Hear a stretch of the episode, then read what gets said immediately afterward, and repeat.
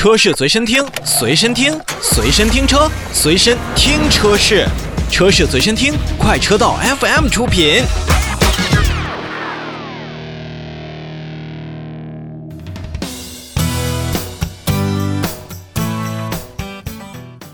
我们来看今天的第一台车型，来说说上汽名爵的名爵五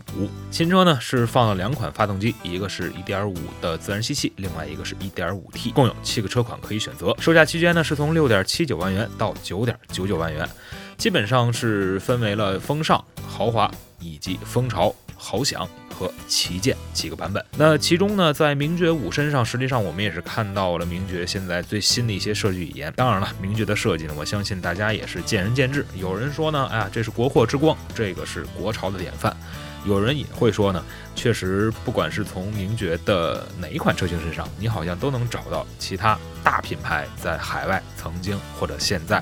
影响力非常大的设计的这种元素，而且在整个的上汽的体系当中呢，名爵一直以来也是在主打这种年轻人的消费牌。对于名爵五来讲，不到十万元就可以买到一个1.5或者 1.5T 的这个车型，再加上一个溜背的风格。其实对于很多的年轻消费者而言呢，还是比较不错的，而且在设计感官上也相对激进。除了刚才提到的溜背风格之外，前进气格栅那个大嘴、熏黑的处理，包括保险杠那种拉丝的那样的处理，也都是迎合了目前比较多的年轻人的这种观感的喜好。在内饰方面呢，实际上还是以驾驶者为中心，再加上黑红配色，基本上能够体现出目前名爵对于这种年轻或者说运动的一种渴求。在整体的变化上呢，我觉得还是呃相对来说还是不错的。而且现在在内饰当中，不都去注重自己在互联上的表现吗？除去了两个七英寸以及十点二五英寸的液晶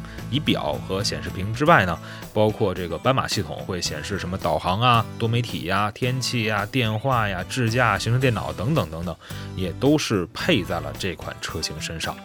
总体来讲呢，你会发现名爵不管是新出的名爵五还是名爵六。那对于年轻化，对于这种非常激进的设计风格，它是有自己的标签的。当然了，在这个价位区间买这么一样一个比较有个性的车，我相信应该是不少年轻消费者可能会去考虑的事情。但总体使用下来，包括我们看着现在的名爵的销量，好像也并不如他们在荷尔蒙这种感觉上那么的血脉膨胀。这款车型，如果您感兴趣的话，看看家附近是否有名爵的 4S 店，哎，到里边去看一看实车试驾一下，没准您。就有答案了。